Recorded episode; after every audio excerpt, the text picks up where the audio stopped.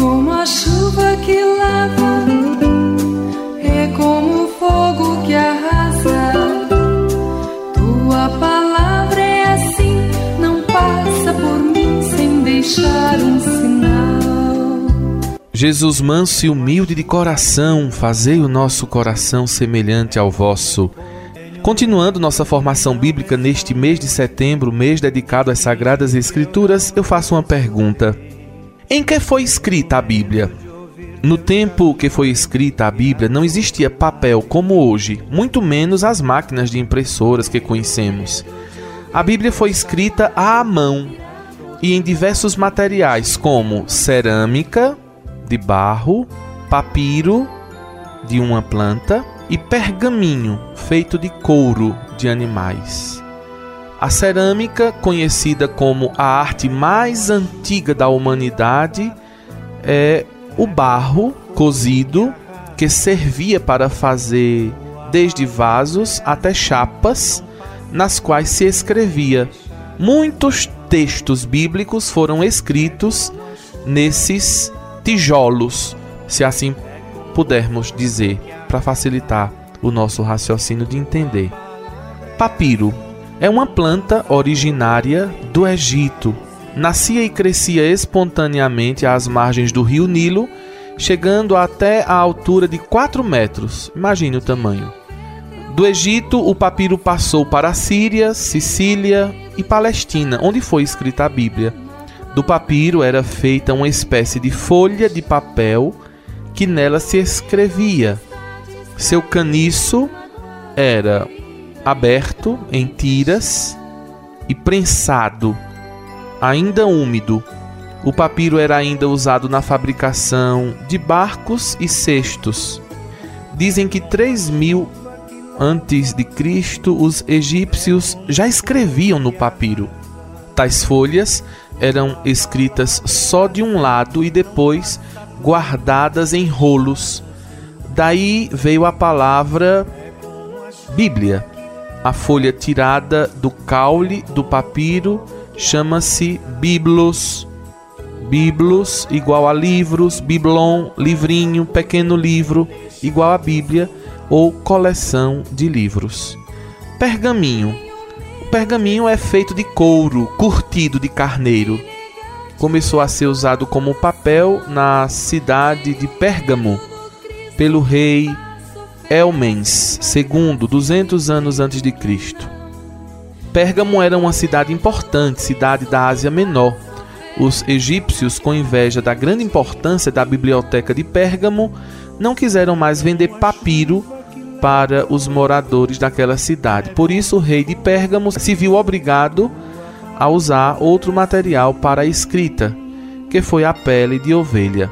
O pergaminho se espalhou rapidamente para outras regiões. Os pergaminhos, assim como as folhas de papiro, não eram encadernados no livro como fazemos hoje.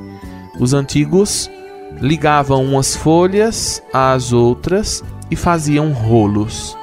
Então, assim a gente aprende um pouquinho mais sobre as Sagradas Escrituras. Vamos agora nos colocar diante do Santo Evangelho proclamado pelo evangelista São Lucas. Naquele tempo, Jesus estava na margem do lago de Genezaré e a multidão apertava-se ao seu redor para ouvir a palavra de Deus. Jesus viu duas barcas paradas na margem do lago. Os pescadores haviam desembarcado e lavavam as redes. Subindo numa das barcas que era de Simão, pediu que se afastasse um pouco da margem depois sentou-se e da barca ensinava as multidões. Quando acabou de falar, disse a Simão: Avança para as águas mais profundas e lança as vossas redes para a pesca.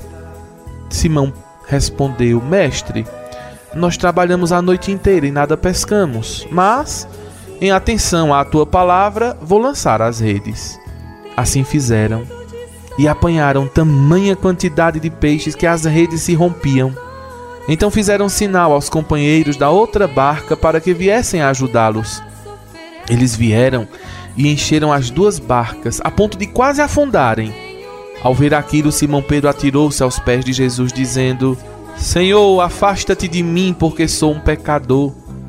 É que o espanto se apoderara de Simão e de todos os seus companheiros por causa da pesca que acabavam de fazer.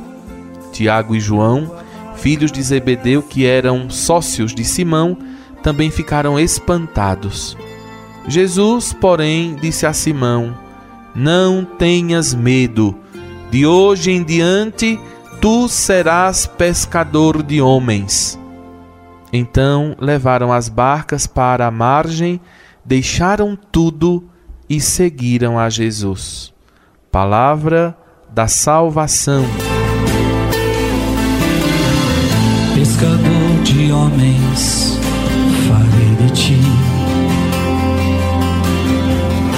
Te conduzirei ao reino do meu Pai. Querido irmão, querida irmã ouvinte, hoje o Evangelho de Nosso Senhor Jesus Cristo nos apresenta uma das mais belas páginas da vida, da intimidade de Jesus com os seus discípulos.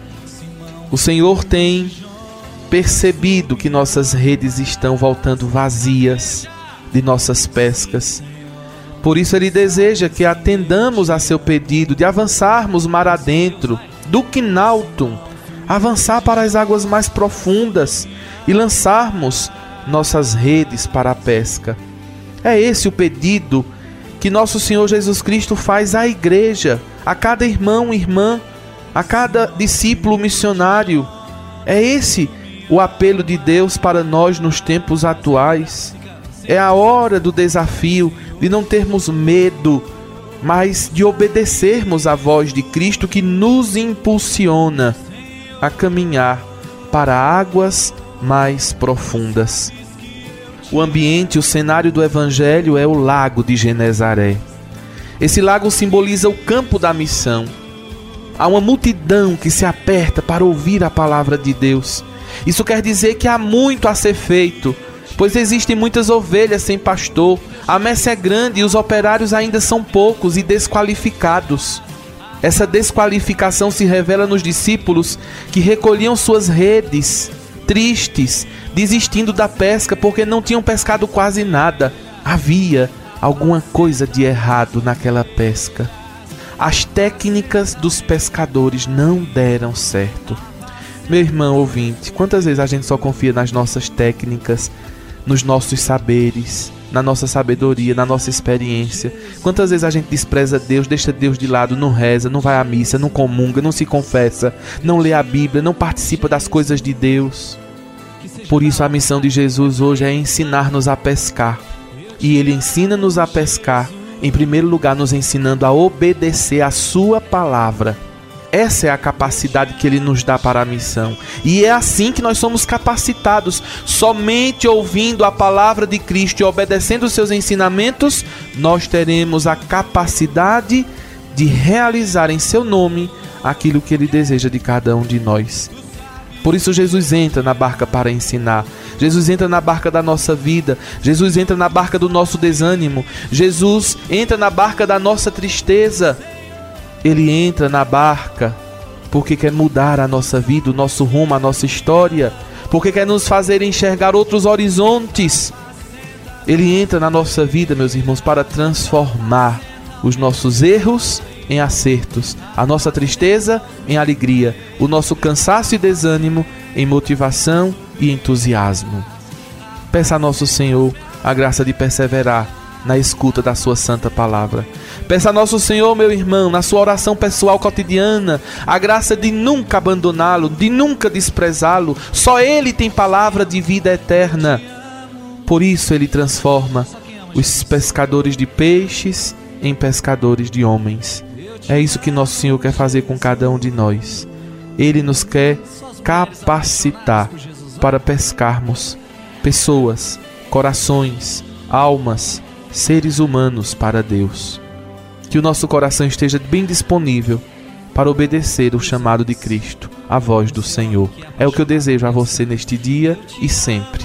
Faça isso e você verá o grande milagre da pesca, trazendo para a, a rede da sua vida, a rede do seu coração, a abundância da graça de Deus. Grande abraço, Deus abençoe, Nossa Senhora proteja a sua vida.